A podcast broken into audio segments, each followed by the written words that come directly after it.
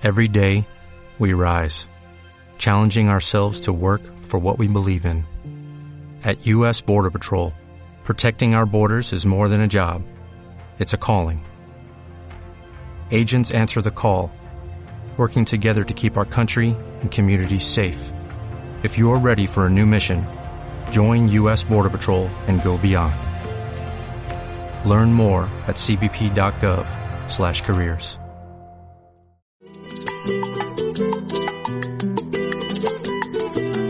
Hola a todos los amantes del podcast, sobre todo a todos aquellos que no se despegan ni un segundo de las novedades que cada semana ofrece el enjambre. Hoy les traemos una entrevista que Camilo Condis le hiciera al doctor Mauricio de Miranda Parrondo para nuestro episodio 27 titulado Mantén el faro encendido. Para los que no nos conocen aún, El Enjambre es un podcast de El Toque para hablar sobre el universo de Twitter en Cuba y pueden encontrarnos en todas las plataformas de podcast, incluido Spotify como El Enjambre y en las redes sociales como arroba Radio Enjambre. Si no te has adentrado en el fascinante mundo de los podcasts, no te preocupes, junto a la entrevista estaremos compartiendo un artículo para aprender qué son los podcasts y cómo escucharlos. Yo soy Lucía Marsh y les pido que nos acompañen para escuchar una valiosa entrevista telefónica sobre un tema vital para el futuro de nuestro país, el papel que pueden jugar las pequeñas y medianas empresas en la economía cubana. abre tus puertas que no te muerda el aroma de esa manzana. No dejes que te consuma la competencia.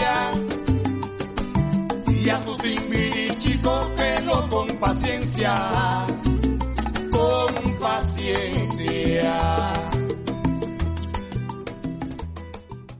Hoy entrevistaremos a Mauricio de Miranda Parrondo, quien es licenciado en Economía por la Universidad de La Habana y doctor en Economía Internacional y Desarrollo por la Universidad Complutense de Madrid. El doctor de Miranda es profesor titular del Departamento de Economía y director del Centro de Estudios sobre la Cuenca del Pacífico de la Facultad de Ciencias Económicas y Administrativas de la Pontificia Universidad Javeriana de Cali, en Colombia. Queremos hablar con el doctor de Miranda para aclarar algunas cuestiones que mencionamos en el debate que tuvimos en nuestro episodio anterior, específicamente aquellas relacionadas con la economía cubana. Vamos a llamarlo entonces.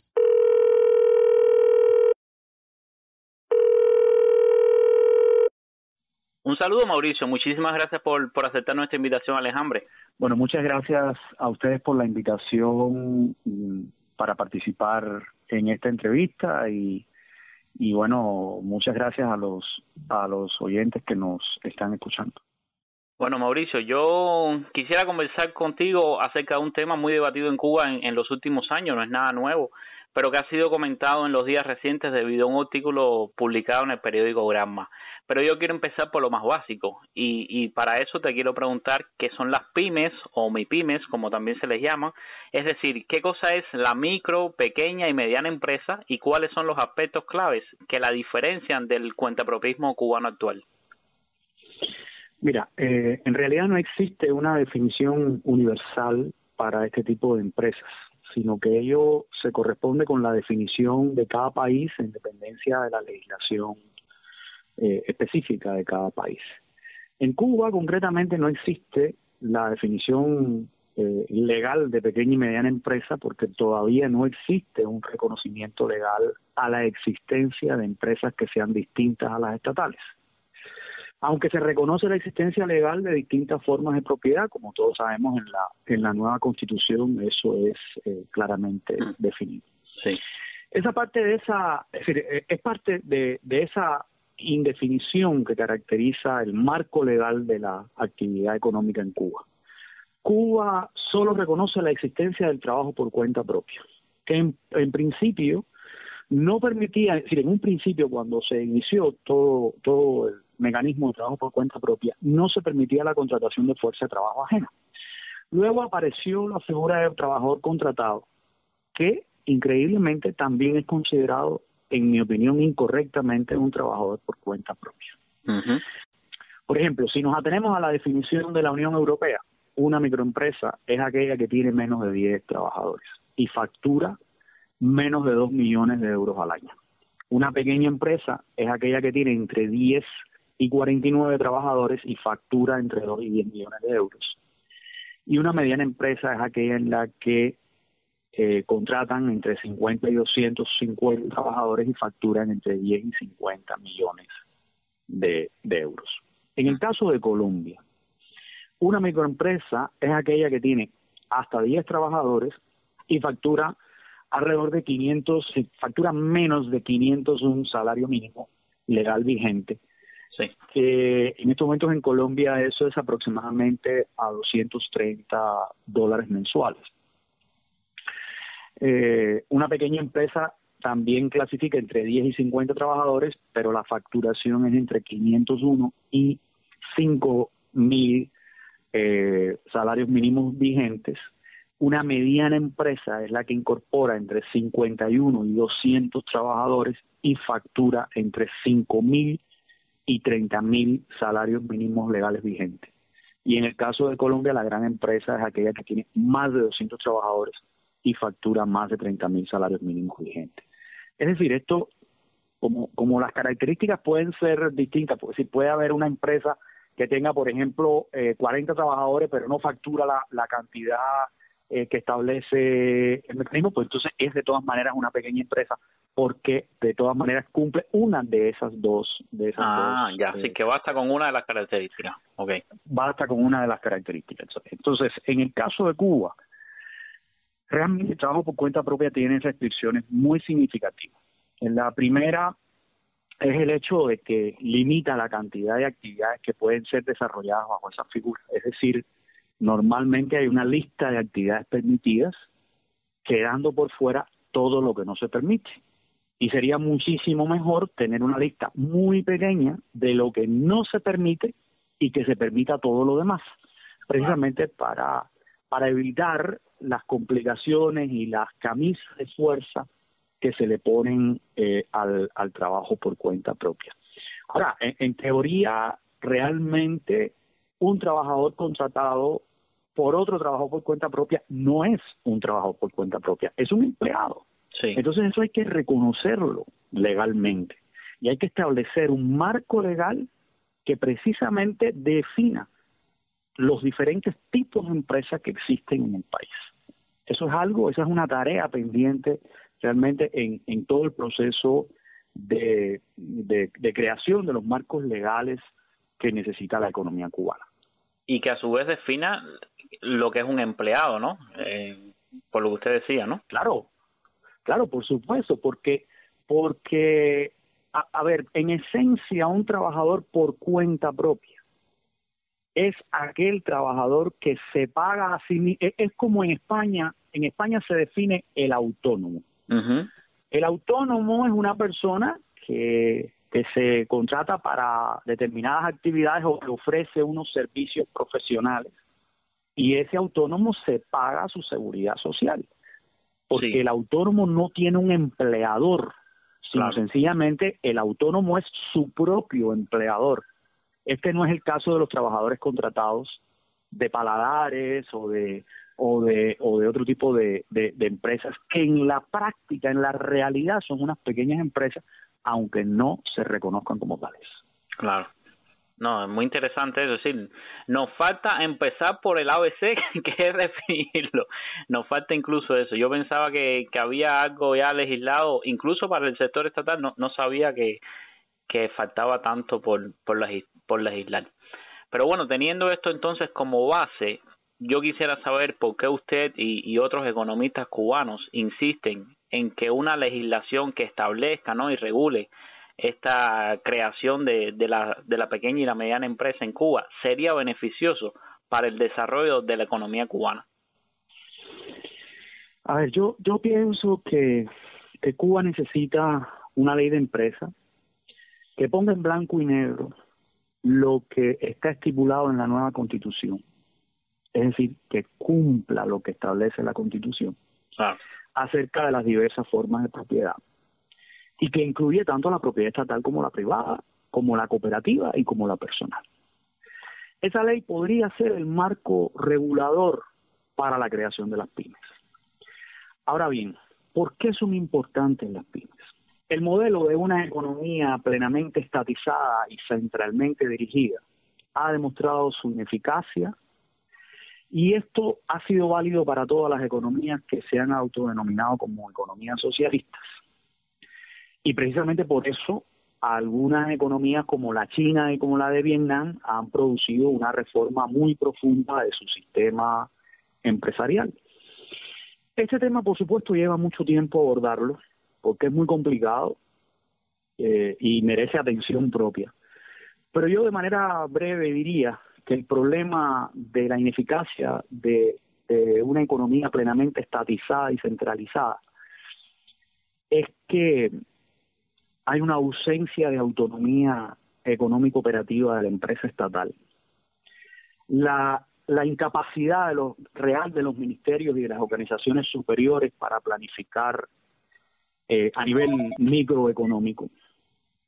El escaso nivel de emprendimiento e iniciativa de los gerentes de esas empresas bajo la figura de una empresa estatal carente de autonomía así como los problemas relacionados con la conjugación del sistema de intereses, porque el sistema de intereses económicos no logra realizarse si no existe una vinculación de los ingresos a los resultados de la producción o de los servicios, porque además eh, cuando un centro director de la economía intenta eh, planificar, lo digo entre comillas, eh, la producción de tuercas o la producción del mínimo detalle microeconómico, pues sencillamente eh, falla.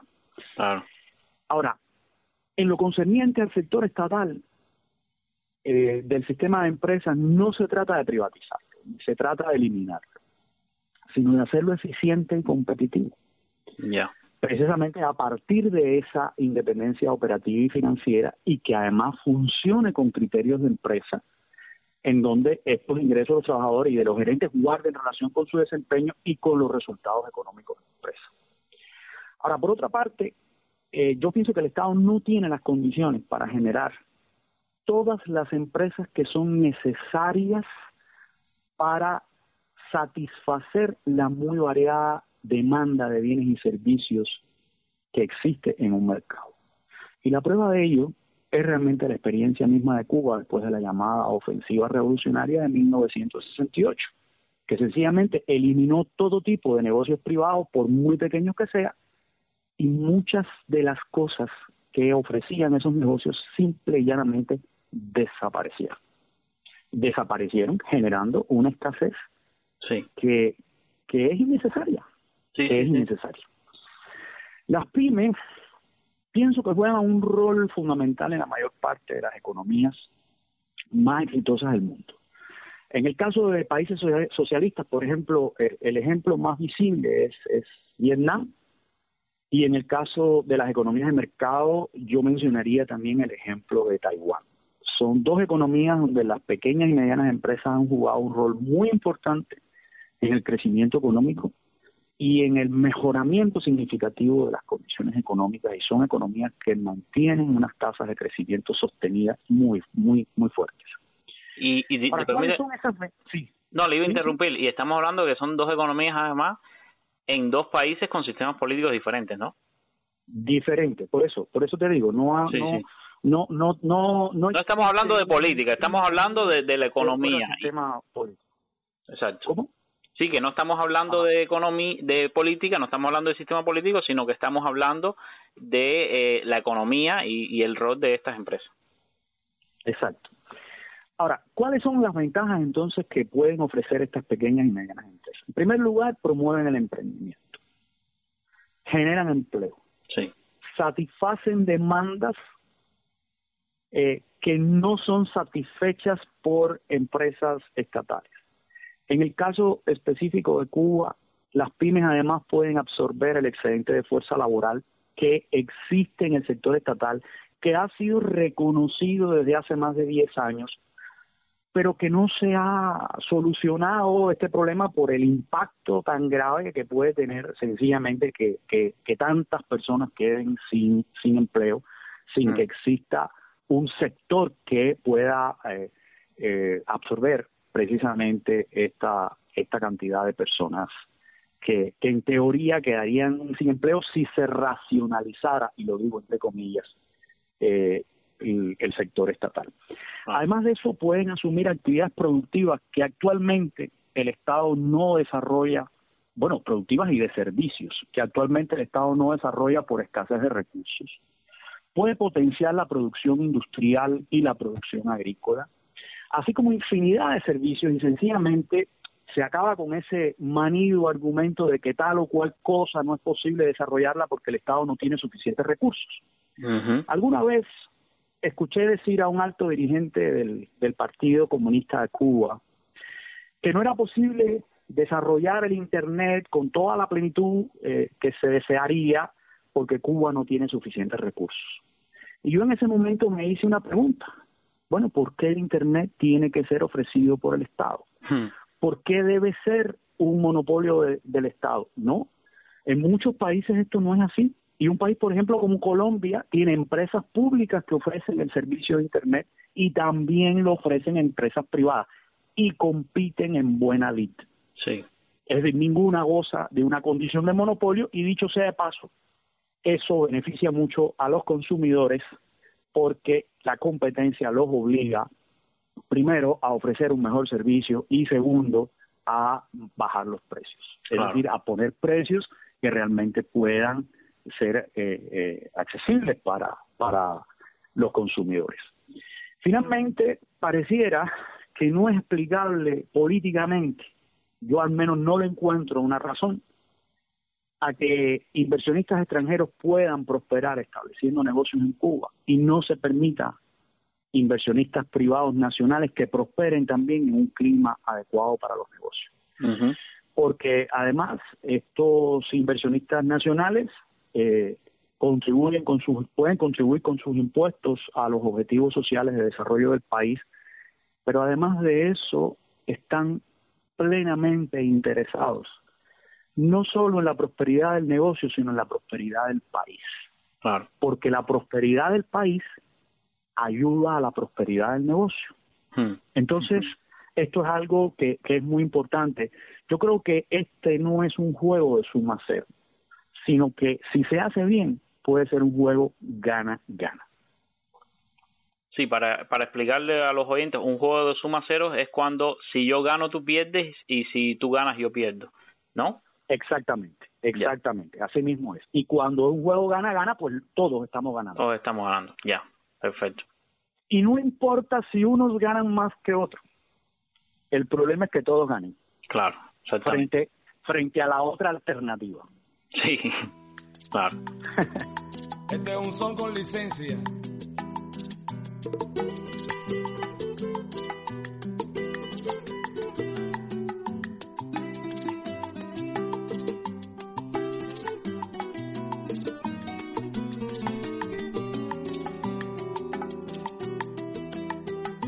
Voy a sacar la licencia para hacer un timbirichi.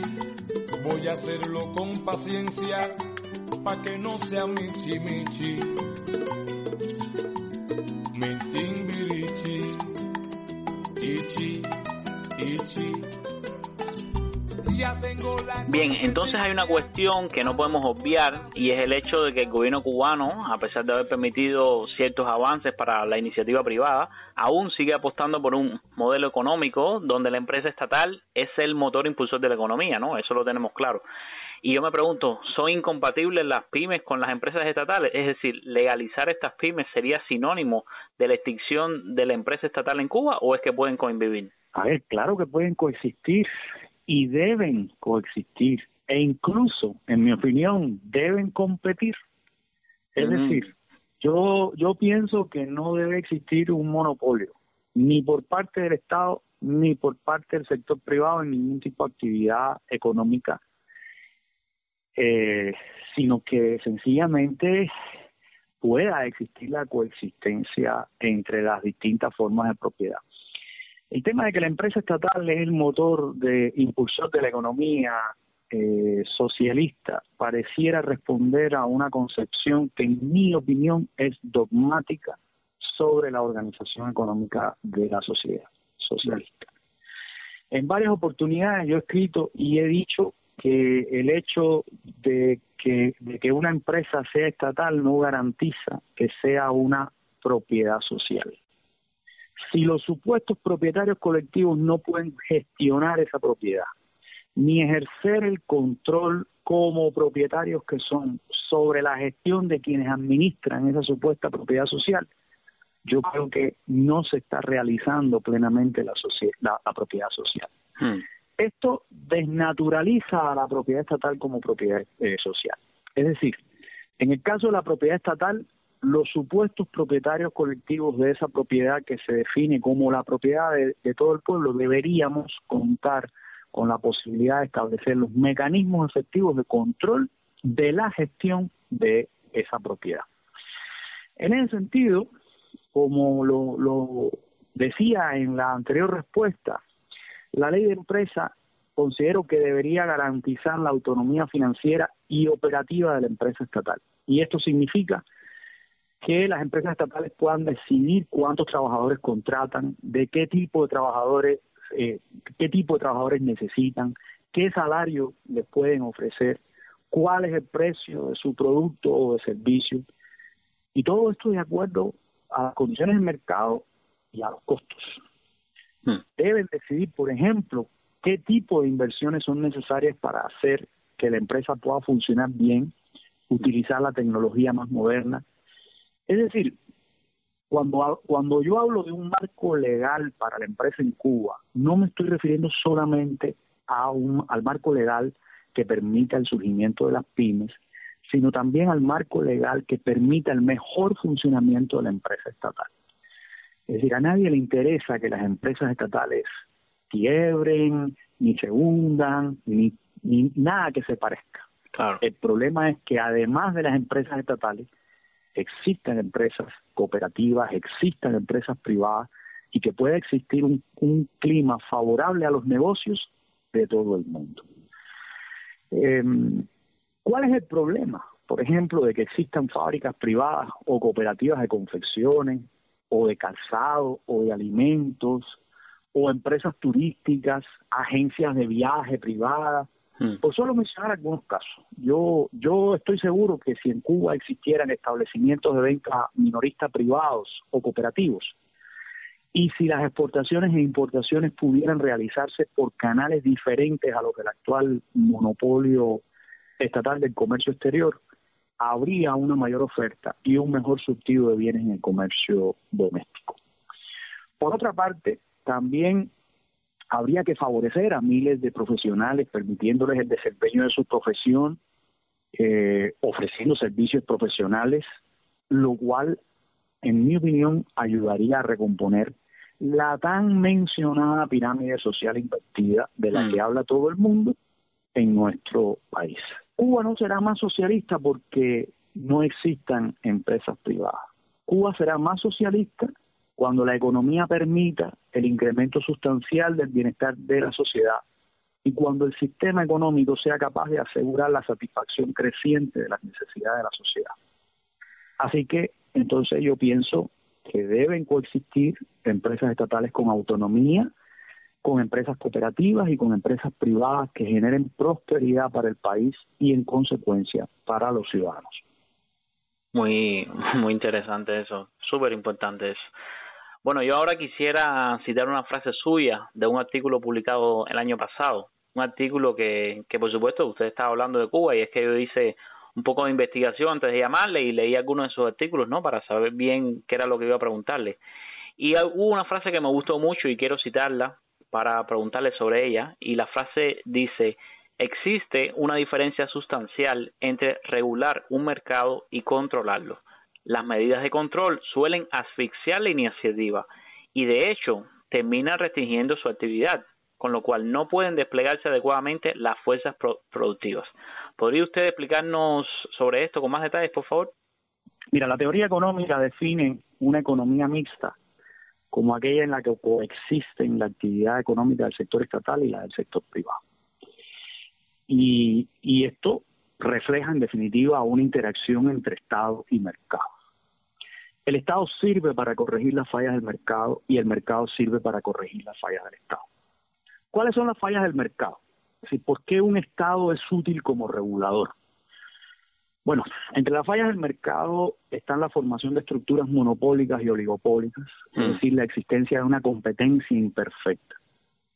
La aparición de externalidades negativas como la contaminación ambiental, por ejemplo, o los problemas relacionados con una desigualdad en la distribución del ingreso, que pueda resultar política o éticamente inaceptable. Entonces, para corregir esos fallos es que el Estado debe establecer mecanismos de regulación o como también se denomina intervención.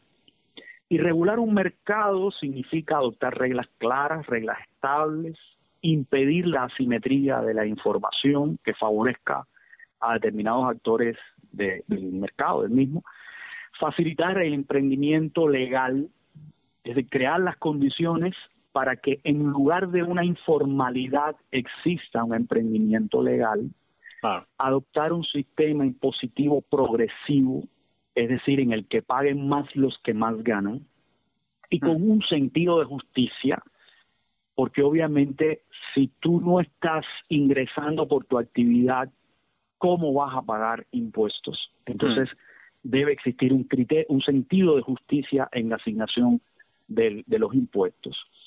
Y que esto permita recaudar los recursos que, eh, para, para cumplir los objetivos sociales del desarrollo y para desarrollar la infraestructura que asegure el progreso del país, pero que al mismo tiempo impulse el emprendimiento en lugar de ahogarlo. Es decir, ah. los impuestos no deben ser tan opresivos que el resultado sea que la gente tenga que dejar la actividad económica porque no puede pagar los impuestos o porque sencillamente eh, no, no le resulta remunerativo eh, la actividad por la, por la magnitud tan bárbara de, impuestos que tienen que pagar.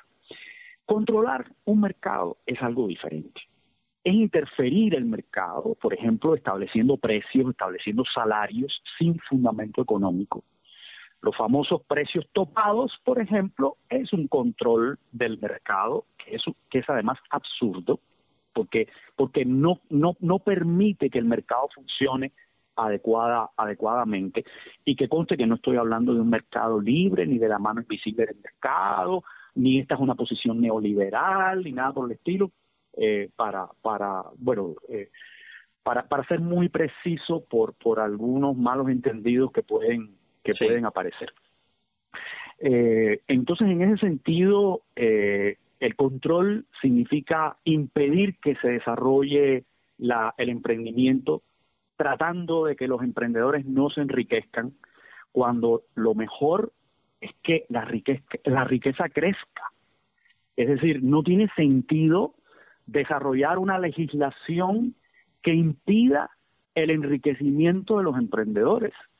No, lo que se debe permitir es que la gente se enriquezca, pero no solo los empresarios, sino todo el mundo, hmm. porque existen esas posibilidades existen las posibilidades de mejorar el bienestar de todo el mundo si la economía progresa, si el país crece, si el nivel de actividad económica eh, se, se dinamiza.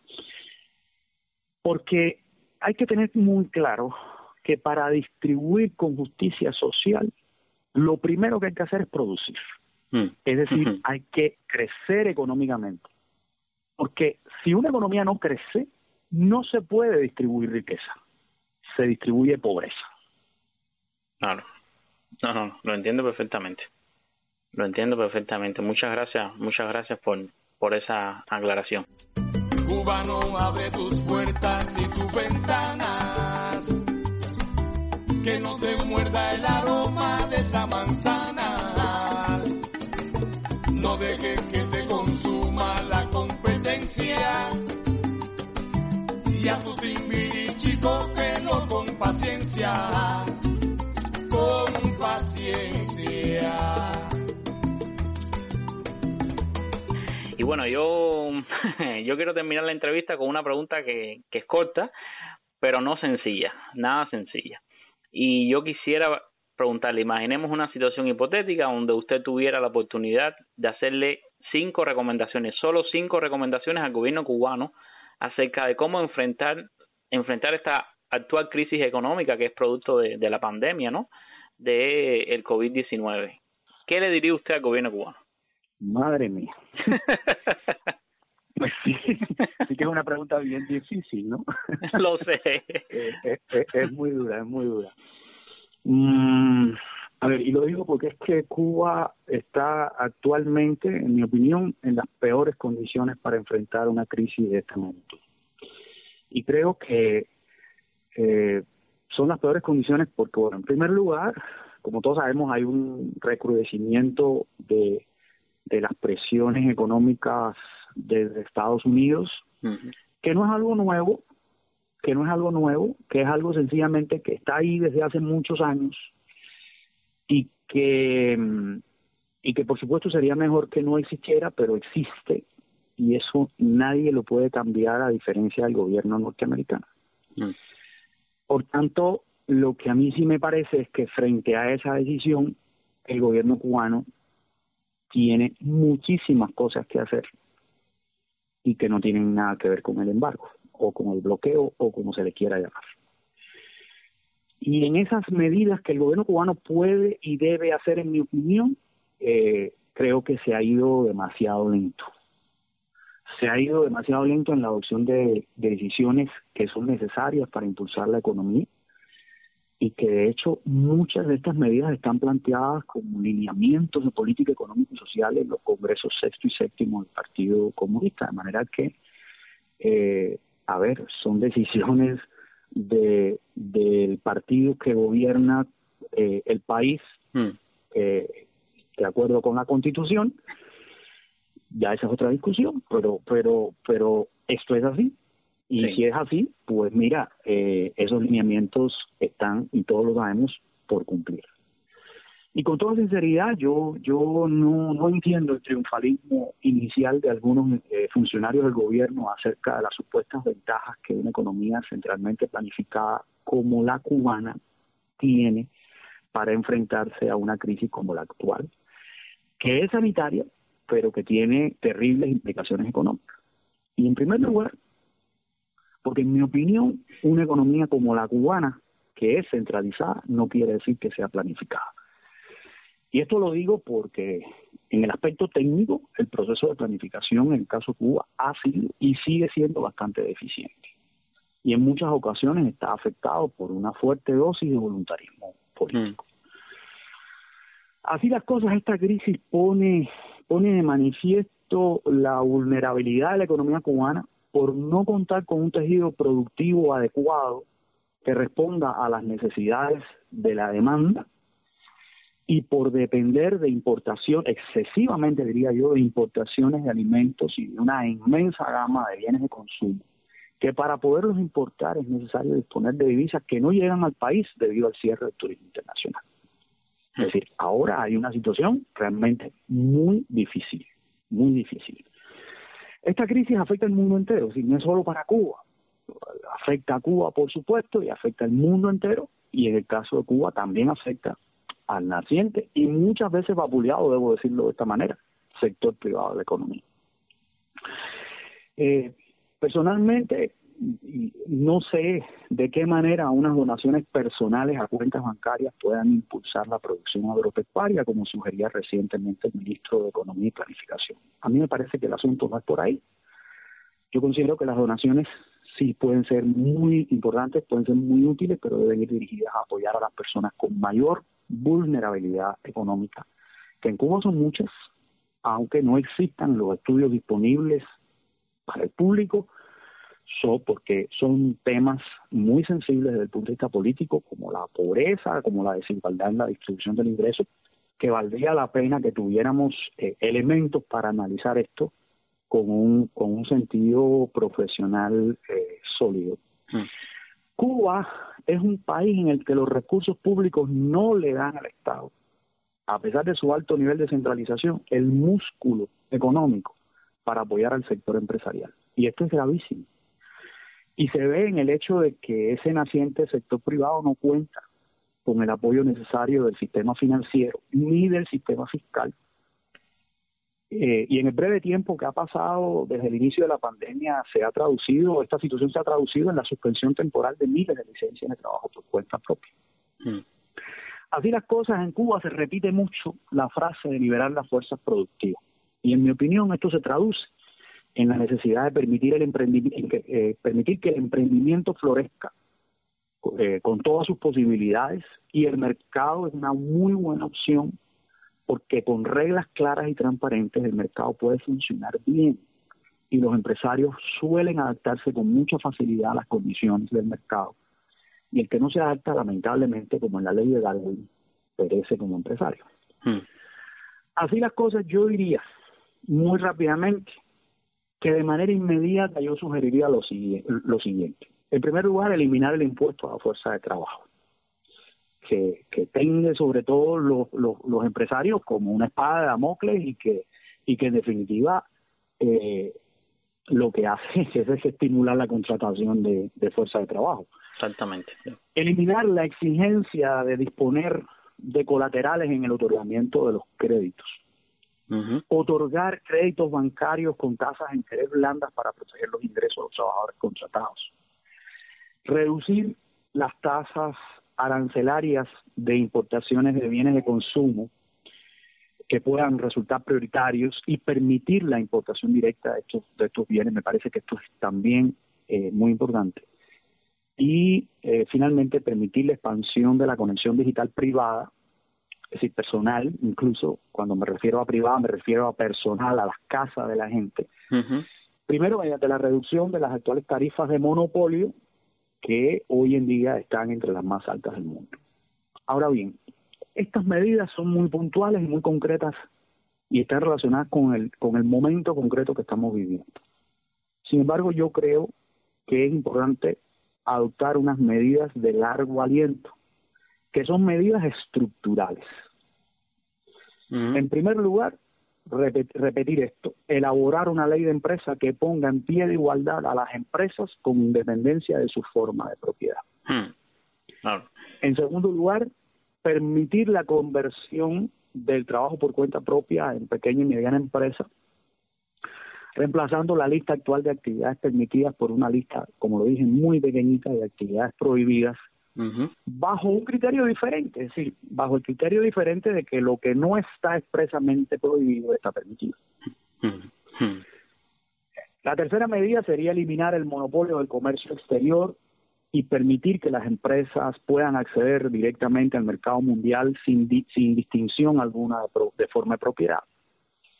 En, cuanto, en cuarto lugar, reestructurar el sistema de impuestos para las empresas, haciéndolo universal y progresivo sin distinción de formas de propiedad. Es decir, no darle a la empresa estatal un tratamiento diferente a la empresa cooperativa o a empresa privada. No, todas las empresas deben tener el mismo sistema eh, impositivo. Hmm. Y finalmente, un tema sobre el cual mm, insistimos e insistimos e insistimos, pero, pero al final, y además está en los lineamientos de, eh, que ya he mencionado, y que es la eliminación de la dualidad monetaria y de la multiplicidad de los tipos de cambio, estableciendo un sistema monetario y cambiario unificado que permita que la economía cubana se conecte con la economía mundial a través de los precios relativos. Y efectivamente podamos determinar qué actividades son realmente competitivas, cuáles no, qué hacer para volverlas competitivas las que no lo son ¿Sí me entiendes? Yo creo que todo esto es fundamental. Pero voy a añadir una sexta, y sería el desarrollo de una política industrial que estimule el desarrollo de la producción nacional, tanto industrial como agrícola, hmm. para que el país no sea tan vulnerable a los choques internacionales. Y que quede claro que no estoy con esto proponiendo una política proteccionista, no pero, pero una cosa es, es el proteccionismo comercial y otra cosa es crear las condiciones para que los emprendedores, para, para que los empresarios eh, encuentren realmente los incentivos necesarios para desarrollar producciones nacionales, que empleen fuerza de trabajo nacional, que empleen recursos eh, domésticos y que además se traduzcan en un incremento del bienestar económico y social de todo el país. Muchísimas gracias, muchísimas gracias. Eh, muchísimas gracias por, por todas las entrevistas que, nos ha dado, doctor. Realmente ha sido un placer poder tener la oportunidad de, de, conversar con usted. Me parece que, que, ha sido muy muy claro lo que ha dicho y, y me parece que, que, ha aclarado muchas dudas que he visto en las redes sociales respecto a este tema. Nosotros eh, como saben, nosotros lo que hacemos es seguir las redes sociales, qué piensan los cubanos, sobre todo los, cubanos más jóvenes, para discutirlo y me parece que este era un tema que era importante poder eh, darlo en, la voz de un especialista, no es lo mismo nosotros conversando que, tener a un, especialista como usted. Entonces, nada, agradecerle, agradecerle nuevamente y, y realmente ha sido una oportunidad maravillosa. Bueno, muchas gracias a ustedes también y, bueno, es, yo creo que es una oportunidad también maravillosa para mí poder eh, conversar sobre, sobre estos temas y, y, bueno, nada, dispuesto a, a, colaborar eh, cuando sea cuando sea necesario.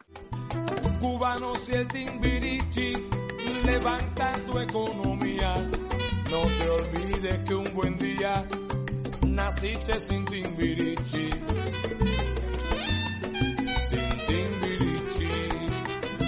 No, no, no, no olvides al